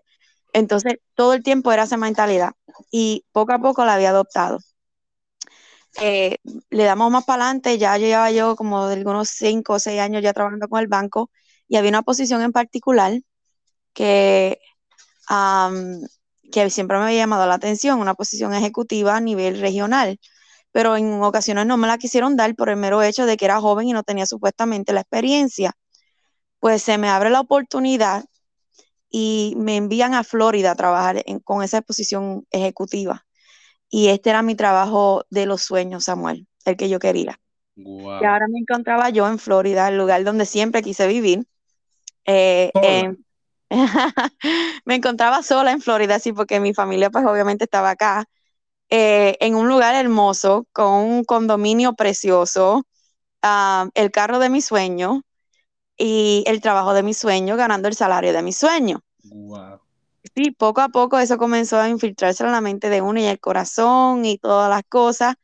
Y se me había olvidado los propósitos de Dios en mi vida, porque desde hace mucho tiempo ya Dios como que me había moldeado y me había llamado, ¿verdad? Con este propósito. Y pues siempre era la alarde de que vamos a comprarme la cartera cara, el perfume caro, todo caro, y los buenos restaurantes, dándome la buena vida. y había cierto orgullo en mi corazón. Yo decía, ay, a mí que no, nadie me va a coger a mí algún día, y te lo digo jocosamente, yo digo, nadie me coge a mí cogiendo cupones, aquí lo dicen cupones para el asistente, a la asistencia de dinero, así. Y entonces nadie me va a coger a mí así algún día sin dinero, que yo, aunque sea lo que sea, yo siempre voy a trabajar, yo voy a tener lo mío, yo me la busco, bla, bla, bla. Y esa mentalidad me la, me la había infiltrado el banco sin yo darme de cuenta y me había llenado de orgullo y de autosuficiencia. Entonces, cuando tú te llenas de orgullo y de autosuficiencia, entonces estás diciéndole a Dios, yo no te necesito. Yo sola lo puedo hacer. ¿Me entiendes? Y algo que esa, que luego al pasar los años, que Dios me pasó por una prueba tan fuerte. Una ocasión el Señor me dice, eh, te di todo lo que me pediste, ahora es tiempo de que, que trabaje en mi obra. Y yo le dije, Señor, a mí me encanta mi trabajo, me encanta mi casa, me encanta mi carro, me encanta el estado donde estoy viviendo ahora mismo. Así que si tú quieres que yo trabaje para ti, me lo tienes que quitar, porque yo sola no te lo voy a entregar. Oh, wow. ¿Y qué hizo el Señor? Hizo como ojo, me quitó todo en una misma semana. me lo quitó todo. En una semana todo eso. En una semana, Samuel. Me quedo sin el trabajo porque hubo downsizing ahí, me quedo yo sin el carro, sin, sin todo, sin todo. Entonces, ahí con todo y eso no quise dejar Florida, porque yo decía, bueno, yo me las invento y levanté un negocio y vendía y hacía cositas, pero no me estaba dando los fondos. entre, entre paréntesis, ¿un negocio de qué? Ah, eh, porque como tengo experiencia trabajando con pequeños negocios, había comenzado una consulta de negocio. So, mi trabajo era mercadeo y ayudar a los pequeños negocios, ponerse en el mapa, eh, eh media marketing, Okay. I, I, was doing that. Y me estaba yendo al principio de lo más bien, ¿sabes? Estaba, tenía ya mis clientes y mis cosas, pero luego, de nuevo, a la noche a la mañana, esos negocios dejaron de prosperar y no podían seguir pagándome. Entonces ahí fue mi negocio. Um, y llegó al punto, Samuel, que yo creo que ni mi familia sabe esto, se van a enterar cuando escuchan el podcast. Ay, sí, primicia, dime. Eh, donde ni tenía para comer. Yo no tenía comida en mi casa. Y entonces una amiga me dice de la iglesia, me dice, pero Ginny, aplica por los cupones. Yo decía, mejor muerta. Oh, wow. Que no, que no. y lo que más me sorprende es que el que si alguien te conoce personalmente va a decir, Ginny diciendo eso. Sí, no, es que yo, yo tenía eso en el corazón y por eso te digo que es un proceso. Entonces, ahí me tocó ir a, bochornada, avergonzada, a ir a buscar ayuda del Estado para poder comprar para comer a mi casa. Y ahí entonces llegué al punto más bajo para mí, ¿sabes? Más bajo, donde lo había perdido todo y ahora estaba yo completamente a la merced de Dios. Y Dios ahí me enseñó que todo lo que uno tiene, todo lo que uno logra, es por la misericordia de Él. Por más intelectualidad que uno tenga, por más logros, por más estudios, es por la misericordia de Él. ¿Tú sabes por qué? Porque trataba de conseguir trabajo, Samuel, y la gente me decía, tú estás sobrecualificada. ¿Sabes lo que es eso?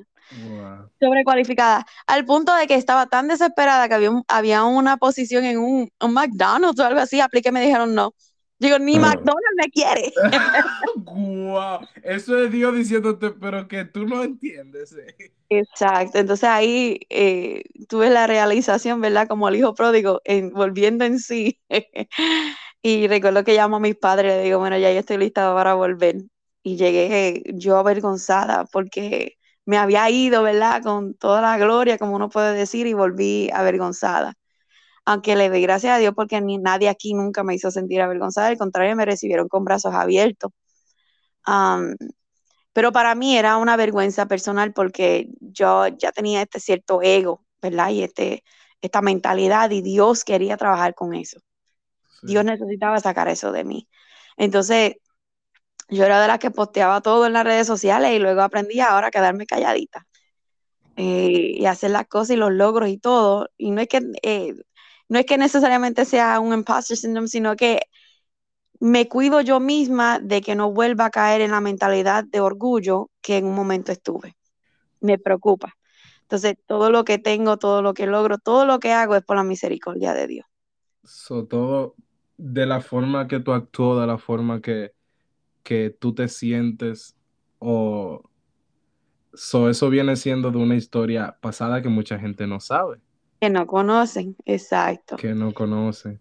Y fue una lucha por muchos años que tuve con el Señor y Dios tuvo que cambiar muchas cosas en mí y quitar muchas cosas en mí y poner cosas en mí también para que pudiese tener empatía para la gente, porque para mí yo decía, mira, esta gente vaga que no quieren trabajar, ¿cómo es posible que yo puedo, yo trabajo a veces dos y tres trabajos y, y siempre desde, yo he trabajado desde que tengo 12 años, Samuel. Entonces, de niña, mis padres tenían un negocio de comida y allá, pues, trabajaba y me buscaba, me buscaba mi dinerito y siempre tenía dinero, siempre he tenido dinero. Entonces, Dios me llevó a un punto donde yo tuve que aprender a confiar en Él completamente porque no, no estaba llegando el dinero por mi propia fuerza. Wow. Wow, tremendo testimonio. Eh, eh, cosa que, ni tú mismo, ni tú mismo sabía. ni yo mismo sabía. Eh, lo conservé. wow. Y muchas gracias por, por, contarlo aquí en este espacio. Amén, amén. Wow. Ahora todo tiene sentido. Ahora se puede decir que todo tiene sentido. Amén, amén. Porque mira, a veces en nuestra juventud pensamos que, ay, yo lo puedo todo, yo lo puedo todo. Y algo nuevamente, una vez orando y hablando con el Señor, el Señor me lo hizo sentir. Cuando tú dices que tú puedes, tú estás diciendo que no me necesitas. Wow. Y yo siempre necesito a Dios. Siempre Todos, lo necesito. Todos, Exacto. es, es difícil, Amén. es difícil nuestra eh, humani... ¿Cómo, cómo, cómo digo?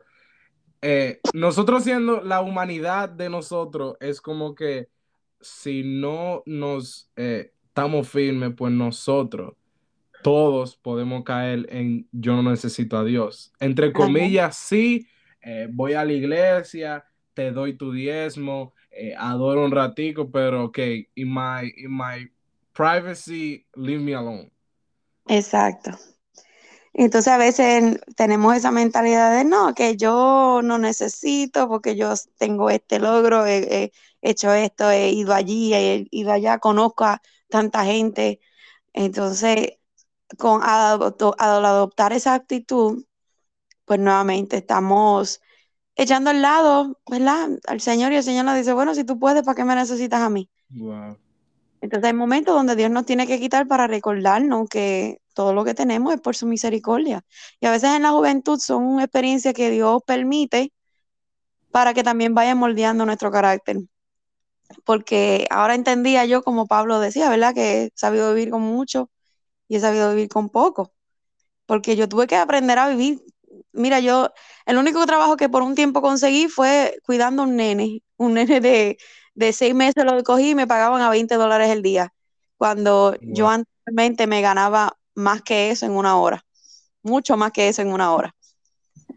Entonces ahí Dios fue nuevamente moldeando, achicando mi carácter, enseñándome cómo se hacen las cosas. Wow, qué, qué testimonio, la verdad que, que me sorprende mucho. Sí, no, me sorprende mucho de, y ahora, y ahora entiendo más tu actitud de, de no, no creerte eh, que soy, que tú eres más que otro. Y es una buena enseñanza y, y espero que eh, la persona que esté escuchando eso, pues, eh, se lleve ese testimonio y, y recuerde que no me pase como Jimmy. Amén, amén. Y yo le oro a Dios que, que nunca nadie tenga que pasar por, por ese momento, porque fue un momento bastante doloroso, pero que me cambió para el beneficio de, de mi propia vida espiritual. That's the reason that you're here. That's the reason I am here. Thank God for that. Sí, eh, ¿y cómo, y, y cómo fue eh, ese proceso de aceptar el propósito de Dios? Que ahí vamos a entrar a lo del pastorado. Eh, ¿cómo fue Amén. ese proceso de, de- de aceptar el, el propósito de Dios, que tú decir, ya, ya me rindo, do whatever, whatever you want.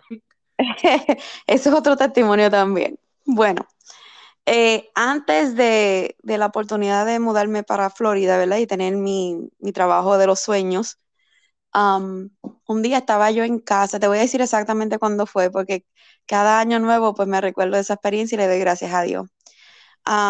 Fue el enero primero del 2013.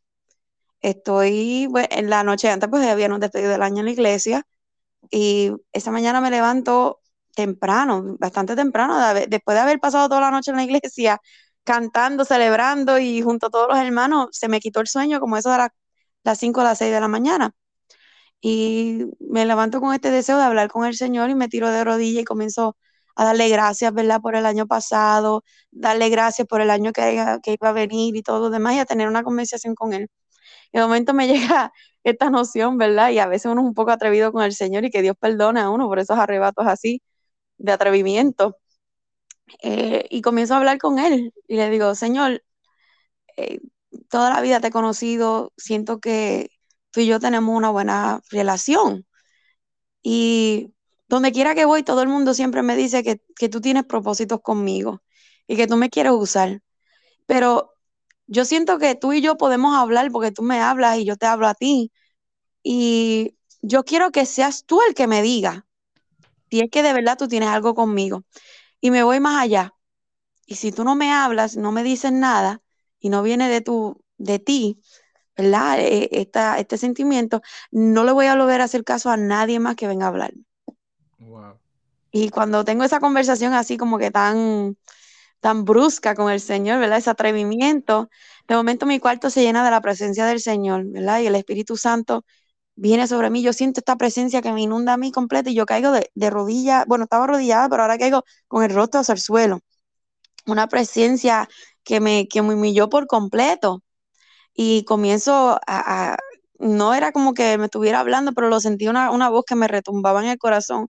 Me decía, desde niña te lo he dicho.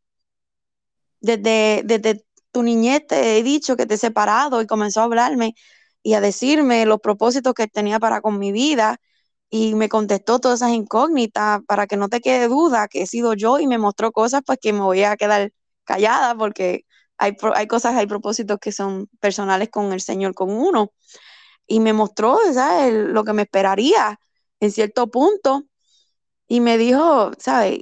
Soy yo el que te llamé, soy yo el que te escogí, el que te he separado y ahí entre lágrimas, llanto, y temor, pues no me quedó otra que pues aceptar esto del Señor, pero me lo quedé callado y no le dije a nadie.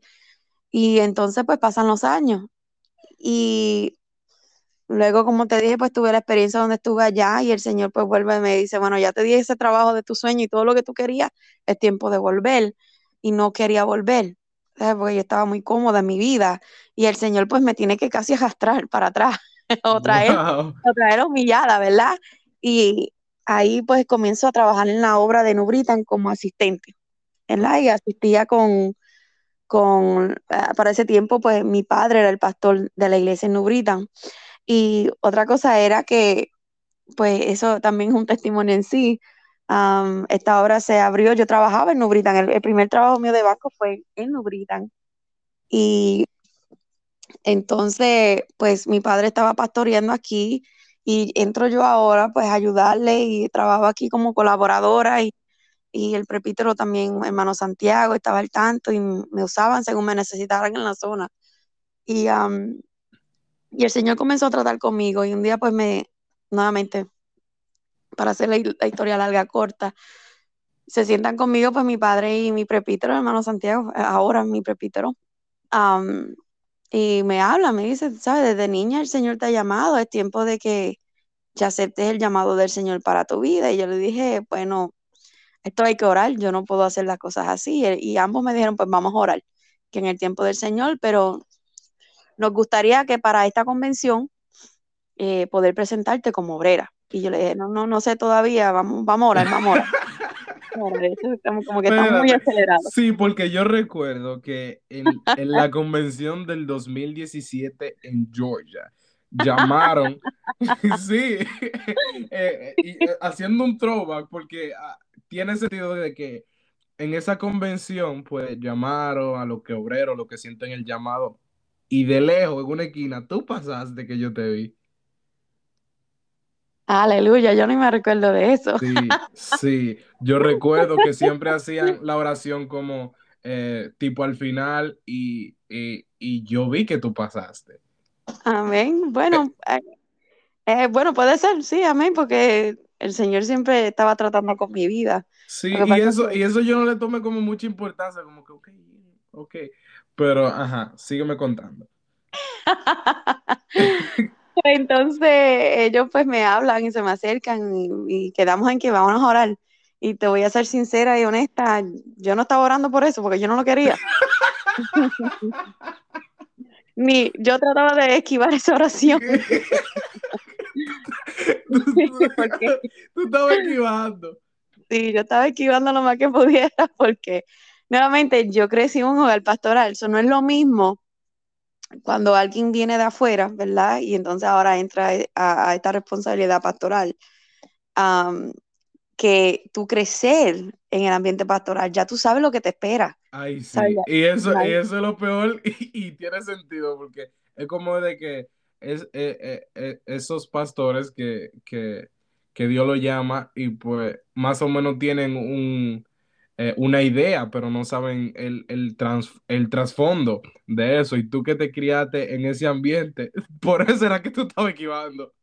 Definitivamente, porque yo sabía lo que conllevaba, yo sabía, yo sé ver a mi padre levantarse a las 3 de la mañana para ir a arrepender el demonio. Wow. Yo sé que es tener que ellos vayan allá al hospital a orar por alguien que está muriendo para que acepte a Cristo y no se lo lleve el diablo. Yo sé, yo sé, vi todas estas cosas, vi lo que conlleva el, el trabajo pastoral y yo decía, hey, lo menos que yo quiero es eso. Yo nunca, yo decía, no, nunca, nunca, nunca, porque es un peso grande, es una responsabilidad grande. Entonces, pues ellos se acercan y aunque ya Dios me había hablado en el 2013, yo me lo reservé porque no quería, no quería aceptar esa, esa responsabilidad. Pues, ¿qué sucede? A eso, pues, nosotros acá en la iglesia de Nuritan tuvimos una actividad especial donde se recolectó una ofrenda misionera y comenzamos a orar para que Dios nos guiara, porque queríamos bendecir a algún obrero, ¿sabe? En particular del Movimiento Misionero Mundial. Y mientras estábamos orando, el Señor nos puso en el corazón comunicarnos con la hermana Sujei Reinis, de allá de Madagascar, la misionera, muy, muy buena amiga, hermana en el Señor. Ahora puedo decir pues que somos amigas, pero para ese tiempo no la conocía. Solamente habíamos escuchado de, de su testimonio y a mí en, uno, en, una, en una convención me impactó cuando escuché al hermano Ortega hablar de su hey y me chocó el corazón porque cuando él testificaba de ella que ella trabajaba en un banco, que era una joven pastora que aceptó el llamado del Señor y, y también, vamos a ser honestos, era soltera y estaba trabajando en la obra de Dios. You were like, so, this is me. sí, entonces yo estoy ahí sentada y escuchando al pastor y algo dentro de mi corazón me retumbaba y me decía, así te necesito. Esa tenías que ser tú. Y comienzo yo a llorar porque me sentí tan culpable de que yo no estaba haciendo lo que Dios me había mandado a hacer. Wow. Entonces, mi, mi, yo tenía una cláusula para el Señor. Yo le decía, bueno, yo no quiero hacer esto soltera. Si yo veo lo mucho, eh, lo mucho que, que pasan mis padres por esta situación. Imagínate uno solo. Yo no lo quiero. Entonces, Señor, si tú quieres, yo soy buena esposa de pastor. Oye. yo sé lo que conlleva, pero yo sola hacer eso, no, no, no, no, y, y que no, y que no. El, el, asunto es que a toda esta lucha interna con el Señor, pues se me asigna a mí la responsabilidad de tratar de comunicarme con la hermana Sujei. Pues eh, entro a las redes sociales y envío un mensaje, pero no pensaba que ella fuese a contestar y le envió un mensaje diciendo somos de, la, parte de la iglesia de Nubritan y queremos, hemos hecho esto, le una ofrenda y queremos hacérsela llegar, por favor déjenos saber. Ella me escribe para atrás a los tres o cuatro días, de, dejándome saber, mira, si quiere puede hacerla llegar a la oficina central o, o esta forma la puede hacer llegar. Y amén. Y entonces en eso ella me dice, y muchas gracias, pastora. Y yo le corrijo rapidito, no, no, no, no, amada hermana, no soy pastora. Ella Oye, incluso, así. así, no soy pastora. Ella incluso ahora pues nos reímos de eso. Ya, ya te, ya te vio, ya, ya su espíritu le dijo. Ah, Dios le había dicho, ¿verdad? Sí, ya, ya desde, desde- desde el principio, ya, ya, ya tú estabas ahí. Pues al asunto es que aquí estaba ya yo luchando y esto era como para mayo, creo que era para mayo. Y nuevamente se sienta el presbítero y se sienta mi pastor, mi papá, y no, me hablan y me dicen, bueno, en la convención de junio o de julio, algo así, eh, queremos presentarte como obrera, pero necesitamos que tú entiendas, tú sabes, que, que quieras hacerlo. Y yo le había vuelto a decir, por favor, déme más tiempo para orar. Y esta vez, Ah, bueno. esta vez sí me puse a orar, le comencé a pedir dirección al Señor. Y vuelvo y tengo esta conversación demasiado de, de franca con Dios. Y le digo, mira, Señor, esto es algo, esto es algo de, de grande peso. Y yo no, esto no lo tomo como relajo ni una posición más. Am, e- incluso esto, de, esto, esto requiere, ¿verdad? Grande responsabilidad. Y si tú no vas conmigo, o si tú no estás, y si yo no estoy segura que esto eres tú, el que me necesita aquí trabajando en la obra, pues yo no lo quiero hacer. Pero este es el asunto. A mí mucha gente me conoce en esta área, mucha gente conoce a mis padres, mucha gente me conoce en el movimiento misionero mundial aquí en Estados Unidos. Entonces, yo quiero que alguien me lo confirme, que tú lo confirmes a través de alguien, pero que, que no sepa quién soy yo. Es más, ni siquiera que sea de Estados Unidos ni Puerto Rico. Es más, que ni siquiera sea del Caribe, Oh, ni sea pero-. Y le digo, es más, Señor, es más, si es tu voluntad que yo acepte este llamado de trabajar en tu obra, que la hermana Sujé Reni de Madagascar sea la que me hable, y entonces yo voy a saber que fuiste tú. Y esta oración lo hice en secreto, ni siquiera lo, lo pronuncié con mis labios, sino que en mi corazón se la hablé al Señor. Y más allá, tiene que ser esta semana. Y de aquí al final de esta semana, y eso era un domingo, si de aquí al próximo domingo eh, ella no me ha dicho nada, pues yo entenderé que no es tu tiempo, que no es tu propósito y voy a decir que no, aunque se enojen conmigo, pero no, porque si yo no estoy segura que eres tú, yo no quiero hacer esto, no me quiero lanzar. La grande definición ahí de, de Mateo 11:12, que solamente lo valiente heredarán, y, y- y en otra, y en otra, y en otra Lo versión violento. dice lo violento, lo violento, tú poniendo, tú poniendo obstáculos. Ajá, sígueme diciendo. Obstáculos y de todo. Pero esa oración la hago un domingo y ya se me olvidó incluso, Samuel, se me olvidó que yo había tenido esta conversación con el Señor. Y entonces llega el miércoles y recibo un mensaje por WhatsApp de la hermana Sujei. Y me dice, eh, ella me dice cariñosamente, Gianni, me dice, Gianni, yo tengo que hablar contigo. Yo sé que apenas te conozco, pero es que, que tengo que hablar contigo. Ay, ay, ay. Y ah, nuevamente a mí se me había olvidado que yo le había dicho esto de Dios. Y ella me dice, es que quiero testificarte algo. Y yo digo, dígame, hermana Sujei. Y me dice, fíjate que ustedes, eh, lo, lo voy a tirar en medio del testimonio de Sujei. Um, Ah, incluso a mí me encantaría que ella estuviera aquí. Ah. Ella tiene, ella sí tiene muchos testimonios lindos del Señor también. Que Dios la bendiga. La quiero mucho, es como mi hermana, la amo mucho. Ella ha sido de bendición a mi vida y ha sido, ha sido alguien a seguir porque ya ella tiene años de experiencia. O sea, cuando a veces tengo dudas y situaciones, pues me siento y hablo con ella y ella siempre me da un punto de vista diferente. Y gracias a Dios, pues tenemos esa linda amistad y le doy gracias al Señor por eso. Pues ella me dice, mira, te voy a, te voy a testificar algo que, y, yo soy así bien privada y no me gusta muchas veces contar las cosas, pero he sentido de parte del Señor contarte esto. Me dijo, yo tengo una condición en el brazo que me causa mucho dolor, era como un nervio pinchado que ella tiene, y entonces me causa mucho dolor y me, me toca lavar todas las cosas a mano. Y como me toca lavar todas las cosas a mano, eso me agravia el dolor que tengo y en estos últimos días he estado con el brazo que no lo aguanto. y había que lavar las cortinas del templo.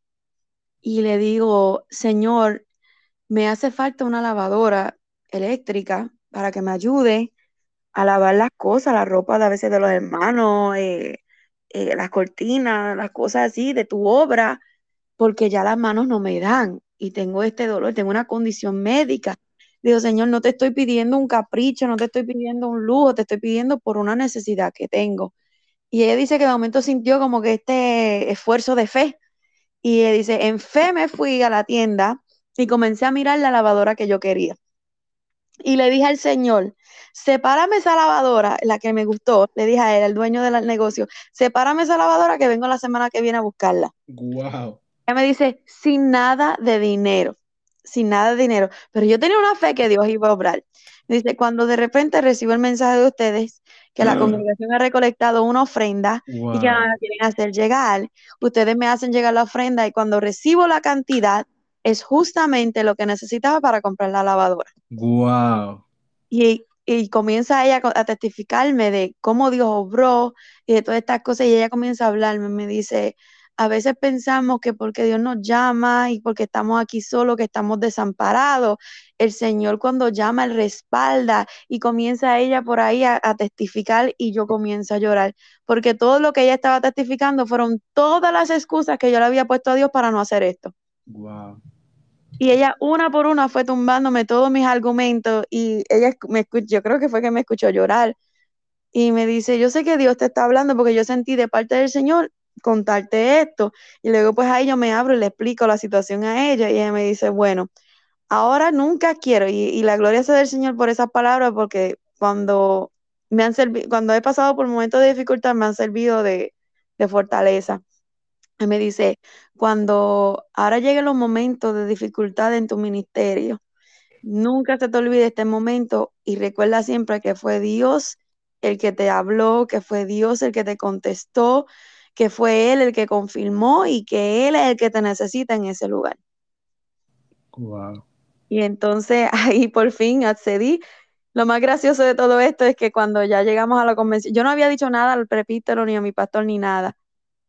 Y me quedé callada y cuando llegamos a la convención ellos me dicen, eh, mi papá es el que se me acerca, me dice, bueno, ya ha llegado la hora porque vamos a hacer esto, porque ya yo sé que Dios te habló. Oh, wow.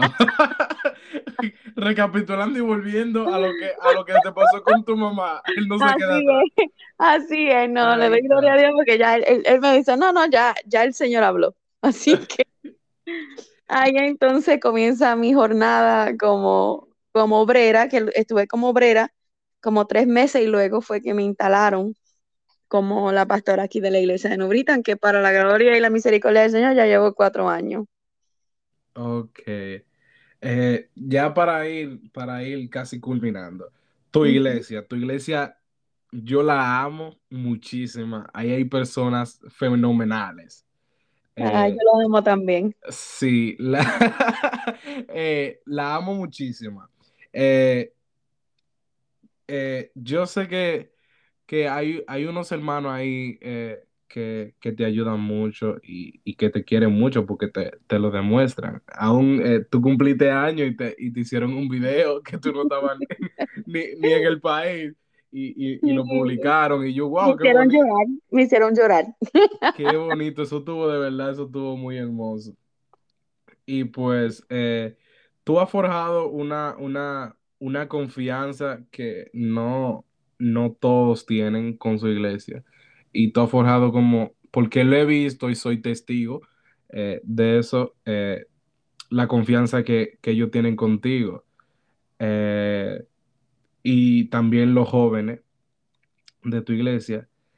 So, yo quiero que tú le des un mensaje a tu iglesia de amor, de, de tus sentimientos hacia ellos y después en inglés a los juveniles de tu iglesia.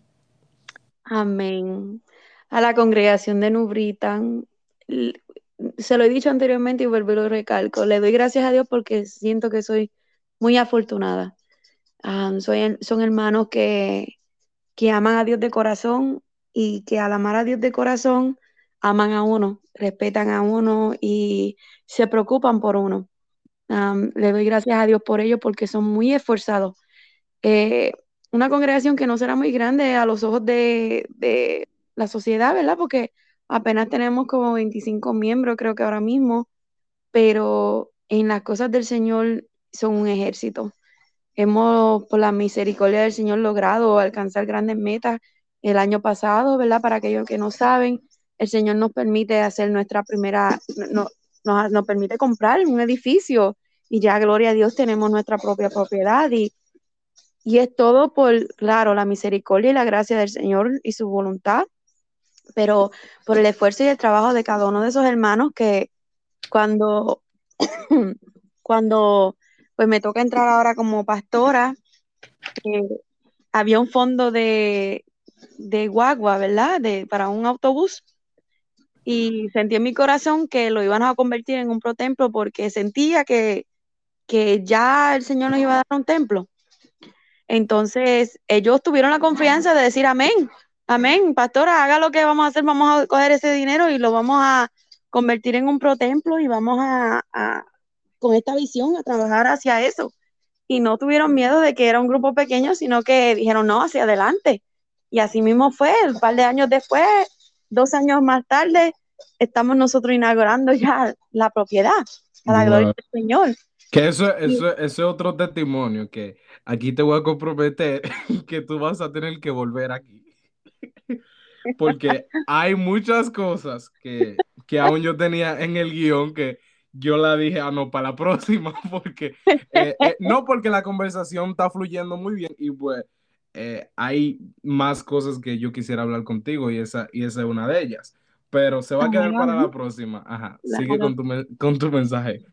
A la iglesia de New Britain le doy las gracias, le doy las gracias por su confianza, le doy las gracias por su humildad, por su esfuerzo, por, por amar a Dios sobre todas las cosas y amarme a mí, a mi familia. Y le doy gracias a Dios por, por haberme bendecido a mí al poder ser su pastora y a los juveniles, a mí. Well, I don't, I don't even call them my juveniles or my jóvenes, I call them my children. Your children, okay. my children. Um, because I've seen them grow in the church, I've seen them develop, and uh, I've seen everything that God is doing with them. So they're very special to me. They know that they're my children. And I may not have children of my own, but I have a group of jóvenes and juveniles and Not even yet. kids in the church.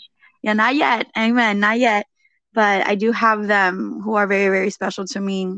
They know that I love them and that I can't wait to see what God is going to do with them and the places that God is going to take them. And like I've mentioned to them before, I pray and I ask God to take them to places that maybe I won't be able to ever go, but that God can use them to go and, and spread the word in ways that I may never be able to, but they will.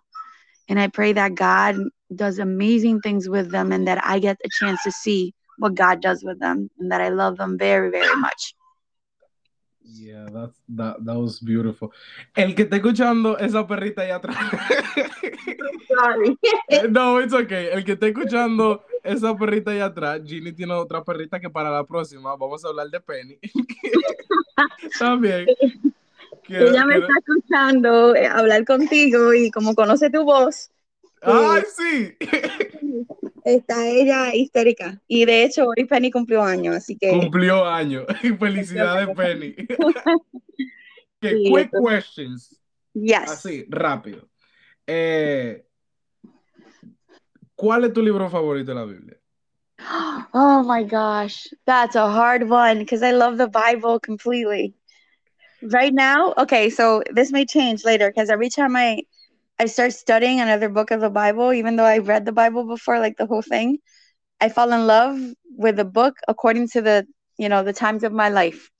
And right now, I am in love with the book of Ruth. I've Oh, read it again. wow. Ya, estoy, estoy ahí encantada con el libro y la historia de Ruth ahora mismo. Pero como te dije, eso cambia. Los jóvenes se ríen de mí en la iglesia porque yo todos los versos de la Biblia digo que es mi favorito. sí, sí, sí. So, Ahora mismo diría que estoy enamorada del libro de Ruth. Del libro de Ruth. Ok, interesante. Sí. Sí. ¿Cómo sería un libro de Ginny? Largo. Sí, largo, muy largo y con, y con- eh, capítulos que tú dices, espérate, eh, estamos hablando de banco aquí, ahora estamos hablando de soberbia. ¿Cómo es? Espérate. va a ser un libro, eh, sería un libro muy, muy diverso, diría yo, porque... Sí. ¿Cómo, se, ¿Cómo, sería? ¿Cómo sería? ¿O cómo, ¿O cómo tú lo titularías? Ay, no sé, buena pregunta. Diría yo las crónicas de Ginny. No sé, no sé. La, crónica de Ginny. Y me río, me río más por esto, porque cuando yo estaba en high school, yo había, siempre me ha gustado la escritura y la lectura. Entonces yo había comenzado como un libro y se llamaba las, The Chronicles of a Church Girl. Ok lo, pueden, lo, pueden, buscar, búsquelo. no, no, no, no, yo lo empecé a escribir a, puño y a letra. O sea, ese libro no, no lo voy a conseguir en ningún lado. Oh, oh.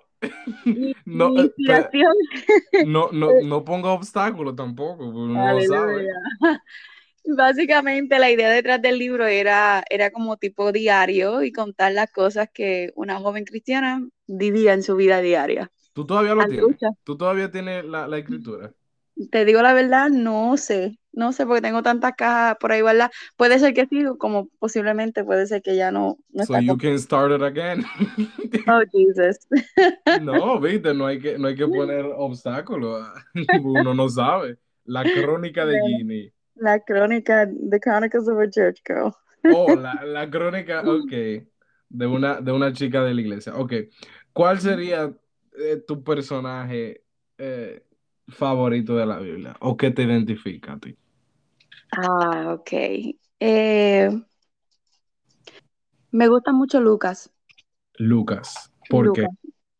Porque leer el libro de Lucas, incluso el libro de los Hechos, es, es casi poético. La forma de escribir, la forma de él, tomar el detalle, ¿verdad? Y el amor se refleja en la forma de él contar la historia sobre el ministerio de Jesús y siempre me ha encantado la forma analítica y también no tanto analítica, sino poética casi de él escribir. Eso siempre me ha fascinado Lucas. Y esa hermosura de, la iglesia primitiva, el, comienzo, todo eso es muy bonito que, eh, hace, hace tiempo, ya hace varios años que mi, mi profesor de escuela bíblica, que fue George, Georgie, por favor, te necesito.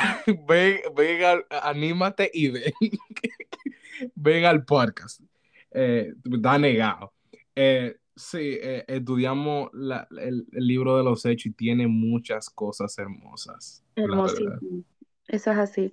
me fascina la forma de, de, Lucas expresarse en todo lo que hizo y, y del hecho de que, porque esto, esto es otra cosa que especialmente en la universidad me encontré, que ahí está este estigma de que la persona educada o de profesión o, lo que sea, pues no cree en Dios, que no es una realidad, no es una verdad, porque mientras más me infiltraba yo en el mundo médico, me veía que había mucha gente que cree en el Señor y que son incluso cristianos, pero el mundo y la sociedad te hace pensar que todos los doctores, que todos los científicos, que toda la gente en el mundo médico, psicólogos y todo lo demás son ateos, cuando no es verdad, es una mínima parte.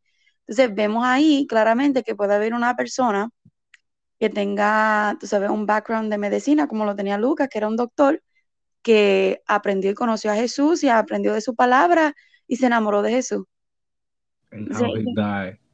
Ah, ese, ese, aspecto de, su vida, pues, me, me, fascinaba. Wow, qué bien. Yo, ya, ok, esto, tú sabes, eh, yo pensando aquí, está chistoso, pero eh, eh, el hijo, el, el hijo que vuelve para atrás. Yo pensaba, con lo que tú estabas contando ahorita, yo dije, viene ella de chistosa, dice. El hijo, el hijo pródigo. Sí, ¿verdad? Eso lo voy a hacer, ¿verdad? Ok, en una parte de tu vida, eh, la hija pródiga. La hija pródiga. Así, güey. Eh, ok, ya para finalizar, yo busqué un, verso de la Biblia. Y pues yo quiero saber qué tú piensas, eh, tu pensamiento sobre estos versículos. A mí me encanta Proverbios, porque es mucho de, la sabiduría, da mucho consejo, y es como que ahí hay de todo. Te, viene, te viene, por ejemplo, a dar un buen consejo, que es, vamos a decir, por ejemplo, sigan a Jesús, que la vida es bella, pero después dice, tú impío perverso, y es como que, claro, como que tiene todo.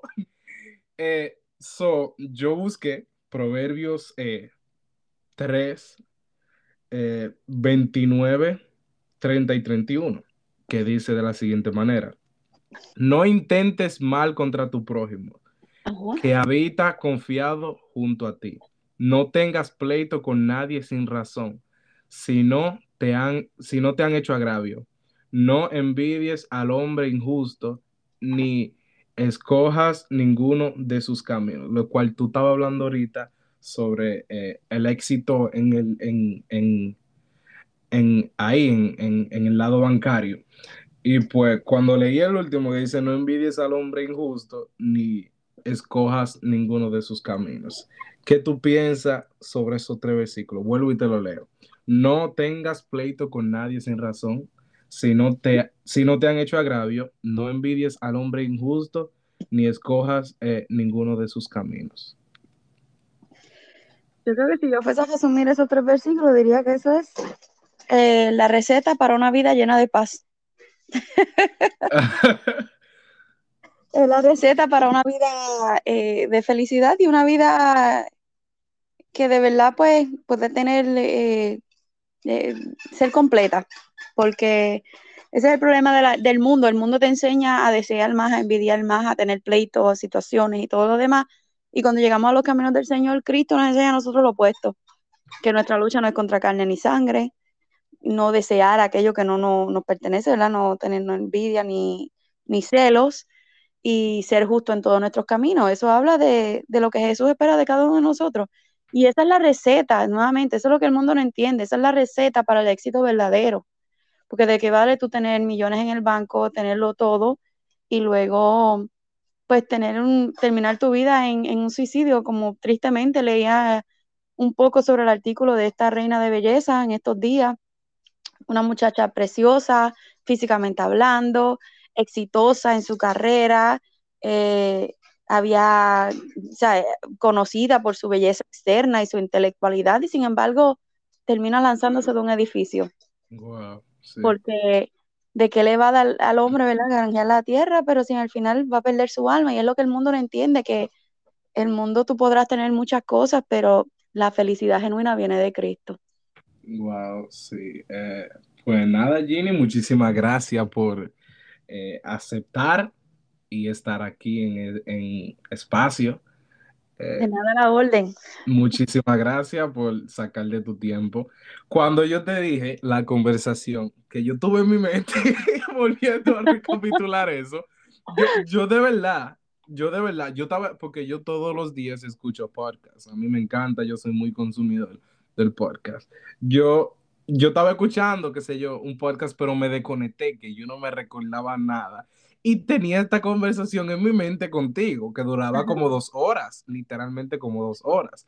Y, y esta conversación no llegó más o menos a las dos horas y algo, porque hay cosas que yo que aquí es que yo tenía en el guion que yo dije que eso para la próxima que ella vuelva porque si nos quedamos aquí, eh, eh, amanecemos. Sí, amanecemos. Y pues yo diciéndome yo mismo que pues yo estaba en lo correcto. y, yo te, y yo te dije, ¿y tú cómo así? Pero sí. Eh, pero muchísimas gracias, por, de verdad, muchísimas gracias. Tú eres una persona que yo quiero mucho. igual a tu iglesia, a tus padres, a tu hermana. Eh, y, muchas gracias por brindarme de tu amistad y, apoyar eh, el proyecto y esa locura y tú decirme, dale para allá.